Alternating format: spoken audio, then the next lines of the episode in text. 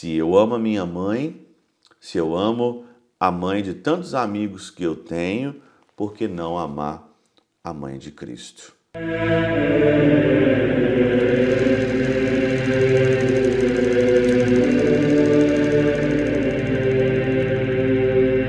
Pai do Filho e do Espírito Santo. Amém. Olá, meus queridos amigos, meus queridos irmãos. Nos encontramos mais uma vez aqui no nosso Teose, eu de Coriés, o Percor Maria, nesse dia 18 de dezembro de 2023. Nós estamos dando a nossa terceira semana aí do nosso advento. Nós já estamos já então praticamente aí seguindo aí para aí finalizar o nosso advento e chegarmos então aí já nessa semana na vigília de Natal, na Christmette, como a gente fala aqui no alemão, e chegar para celebrar então o nosso Santo Natal. Nessa semana toda, né, eu queria primeiramente aqui agradecer, né, todas as pessoas que fazem as suas doações ao Teoses, muito obrigado mesmo. Obrigado pelo seu pouco, obrigado pela sua generosidade, pelo seu coração aberto em ajudar. Essa obra se mantém por tua causa mantém para as pessoas generosas que fazem suas doações, que entram no nosso site, que entra em tantos lugares, né, para doar, para compartilhar os nossos vídeos e eu sou extremamente agradecido. Muito obrigado. Você que ainda não contribuiu, não ajudou o Teós, que escuta esse podcast, né, que escuta os nossos vídeos, ajude o Teós. É isso que nós é, te pedimos e desde já te agradeço e rezo por ti. A semana toda nós vamos então ouvir aí então sobre o nascimento de Jesus, sobre o nascimento, sobre Maria, sobre José e sobre Jesus.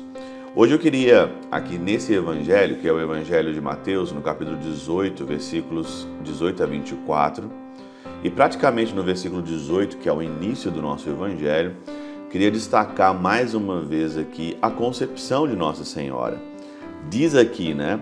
A geração de Jesus foi deste modo, estando Maria, sua mãe, desposada com José, achou-se ter concebido por obra do Espírito Santo antes de coabitarem. Até hoje, isso dá pano para manga, né? Até hoje as pessoas não conseguem entender. Eu já disse para você várias vezes, né? Aqui no Teose. Uma coisa é especulação, outra coisa é aquilo que nós acreditamos. Se você acreditar em especulação, você não acreditar nunca na, por exemplo, aqui na concepção, na Imaculada Concepção, Maria desposada pelo Espírito Santo sem uma relação sexual e apareceu tudo isso antes deles coabitarem. Coabitarem, eles vão morar sozinhos. Não é, não é que José e Maria teve relações sexuais. Né? Acreditamos na virgindade de Nossa Senhora do começo ao fim. Né?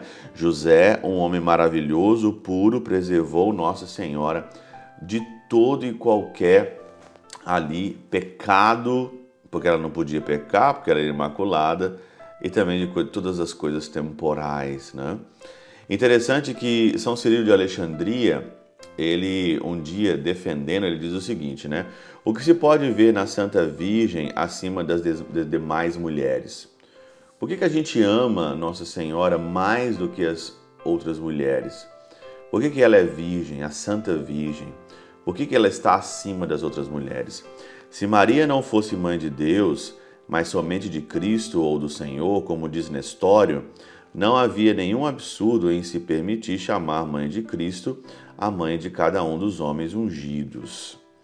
Mas somente a Santa Virgem, acima de outras mulheres, é conhecida e chamada pelo nome de Mãe de Cristo, pois gerou não um simples homem como nós, mas o Verbo de Deus Pai encarnado e feito homem. Ela é mãe de Cristo porque ela gerou o Verbo de Deus.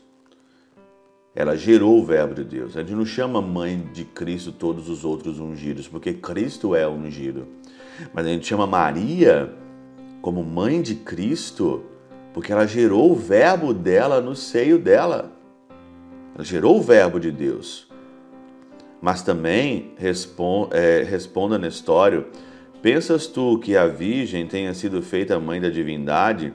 E também a isso dizemos que o Verbo de Deus nasceu da própria natureza de Deus.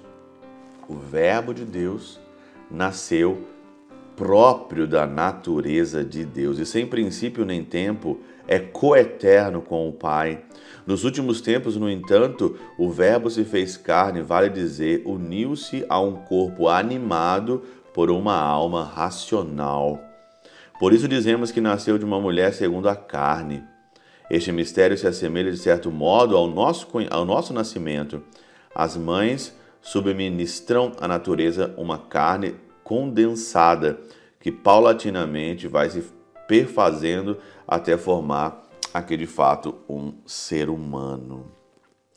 São João Crisóstomo, ele vai dizer aqui para a gente não ficar aqui é, atrapalhado né, com a palavra coabitou, né, antes de coabitarem. Ele diz aqui ainda: não diz antes que fosse levada à casa do esposo, pois já estava nela. Era com efeito muitas vezes costume entre os antigos ter uma casa, uma casa às esposas, como vemos que sucede também agora também os genros de Ló habitavam com ele. Se você olhar toda a tradição né, judaico, né, você vai ver que não tem nenhuma incoerência quando você examina as Sagradas Escrituras e não fique atrapalhado né, com a virgindade perpétua de Nossa Senhora, com a Imaculada, com a Mãe de Cristo, com a Mãe do Ungido antes de coabitarem. A nossa fé é que vale muito mais do que todas as especulações. Eu acredito.